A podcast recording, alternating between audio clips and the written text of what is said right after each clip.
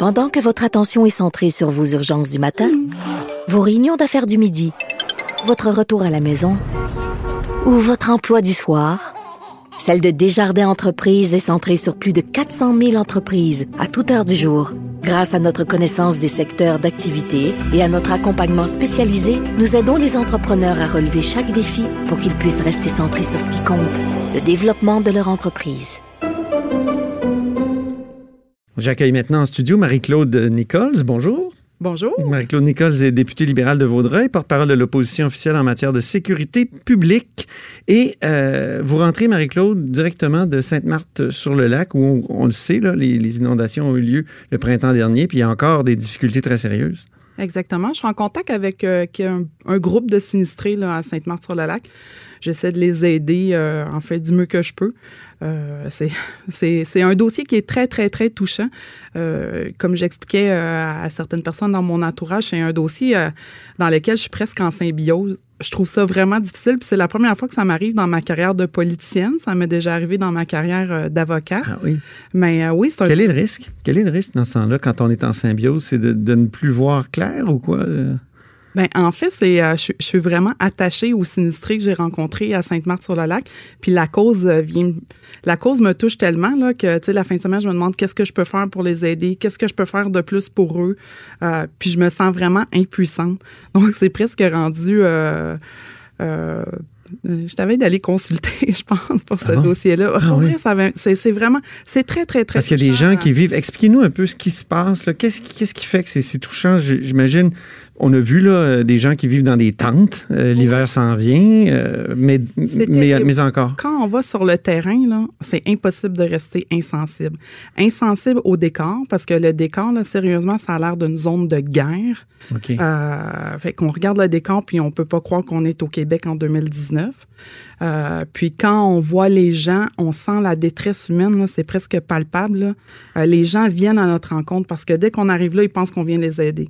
Fait qu'ils viennent nous voir, puis ils nous demandent qu'est-ce qu'on fait, qu'est-ce qu'on peut faire pour eux. Puis, euh, euh, c'est pour ça que j'invite le premier ministre à y aller. C'est pour ça que je l'interpelle, parce que quand il va y aller, il ne pourra pas rester insensible. Puis le premier ministre, là, euh, pendant la campagne électorale, sa femme a pleuré quand elle a vu des enfants handicapés, mais ça va venir le chercher, puis il va vouloir les aider, ces gens-là. Donc, c'est mhm. ma façon de contribuer, c'est d'amener le premier ministre pour qu'il euh, qui, qui, voit ce qui se passe, hmm. qui soit sensibilisé par les sinistrés. Là, quand même, le gouvernement a dépêché la ministre Guilbeault hier sur place. Euh, il y a des nouvelles qui semblent intéressantes, c'est-à-dire qu'il y a beaucoup de fonds qui ont été débloqués. Ça a été débloqué plus rapidement que pour euh, les inondations de 2017. Enfin, c'est le discours du gouvernement. Vous, vous réagissez comment à ces, ces bonnes nouvelles-là, d'une ben certaine là, Je vais peser mes mots. OK. Parce que, sincèrement, la ministre qui est allée hier, là, euh, c'est comme une visite obligatoire parce qu'on met de la pression pour qu'elle soit là-bas. Donc, elle est allée hier pour faire le point. Oui. Faire le point, là, c'est qu'est-ce qu'elle nous a appris de plus hier? Absolument rien. Elle a fait un point de presse dans un centre communautaire. Elle n'est même pas allée sur le terrain. Elle n'est même pas allée rencontrer les gens. Mhm. Elle les a croisés, c'est tout. Ça prend un peu plus de compassion dans ce dossier-là. Les relations publiques et les relations de com, c'est beau, là, mais ça, c'est un dossier de relations humaines. OK. C'est euh, les chiffres qu'elle nous donne, là. Euh, écoutez, il faut que je donne un, côté positif au gouvernement. Je vous dirais qu'ils ont agi vite. Ils ont envoyé des chèques ben rapidement. oui, c'est ça. Oui, mais ils ont envoyé des chèques rapidement. Pourquoi? Pour euh, mousser la statistique, pour dire, bon, on a agi rapidement. Maintenant, il n'y a plus rien qui se passe.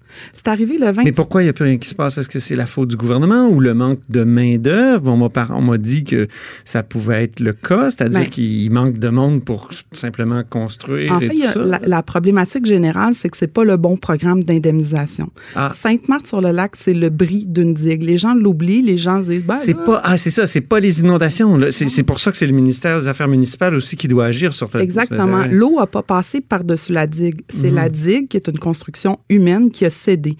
Le 27 avril, en moins d'une heure, cinq pieds d'eau. Le tiers de la ville a été inondé. 6 000 sinistrés pas loin de 2000 maisons. Mhm. Euh, des sinistrés que j'ai rencontrés, il y avait sept pieds d'eau dans la maison. Sept pieds d'eau. Oh euh, les enfants dormaient au sous-sol. Mhm. Euh, les enfants sont traumatisés, ils vivent de l'angoisse, les parents se sentent impuissants. mais ça, il faut le rappeler, c'est pas des gens qui vivent. Les gens vivaient dans une zone qui était identifiée non inondable. C'est ça. Euh, oui, c'est quand même. C'est pour ça que je dis c'est une responsabilité qui vient, c'est une responsabilité municipale et euh, provinciale. C'est-à-dire que la digue devait être entretenue par le municipal et le provincial. D'ailleurs, il y avait des euh, constats qui avaient été émis en février. oui, en février, donc l'hiver dernier. Février 2019. Est-ce qu'il y avait eu des constats avant, même avant le 1er octobre, donc lorsque le gouvernement libéral était en place? J'ai pas, j'ai regardé, j'en ai pas trouvé. J'ai trouvé les constats de février 2019. Écoutez, il y en a peut-être il faudrait euh, vérifier. Mhm. là. Mais euh, les plus récents, là, euh, c'était février 2019 qui disait qu'il y avait des travaux qui devaient être faits rapidement. Mhm. Et c'est le 27 avril que la digue a cédé. Donc, moi, je le compare à la tragédie du lac Mégantic. Oui. donc, c'est une construction humaine qui lâche. C'est des gens qui sont dans une zone non inondable, puis en moins d'une heure, ils ont tout perdu. Et le programme d'indemnisation qui s'applique à eux, c'est le même programme d'indemnisation qui s'applique euh, aux inondations, plus pas le fun de dire ça, mais ordinaire.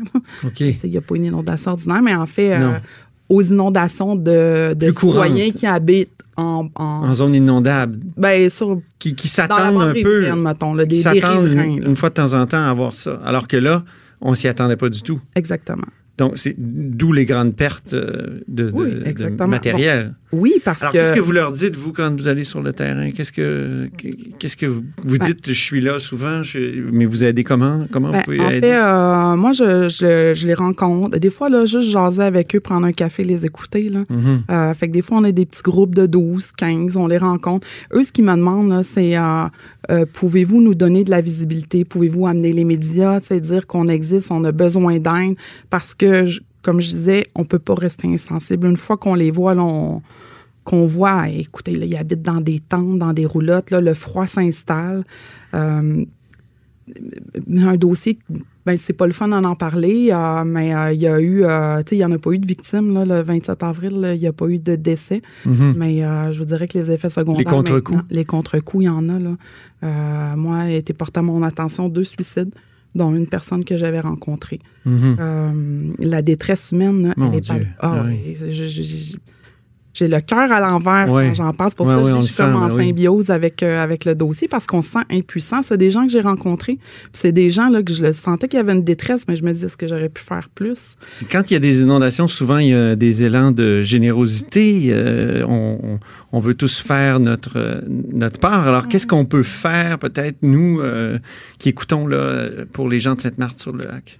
Euh, en fait, euh, moi, j'invite une fois de plus euh, le, premier, ministre. Le premier ministre doit se rendre sur place. Les gens veulent rencontrer le ministre. le premier ministre, les gens me le demandent. les gens cherchent leur député. Les gens cherchent Madame Damour. encore ce matin, on me disait où est Madame Damour? Pourtant, je l'ai déjà interviewée, puis elle avait passé son temps là. en tout cas, alors on va relayer ces questions-là, c'est sûr. Mais, définitivement, leur donner de l'attention, ne pas les oublier parce que l'eau s'est retirée, les caméras sont parties, mais eux, ils vivent encore de la grosse misère et de la grosse détresse humaine. Très bien. Merci beaucoup, Marie-Claude Nichols, députée de Vaudreuil.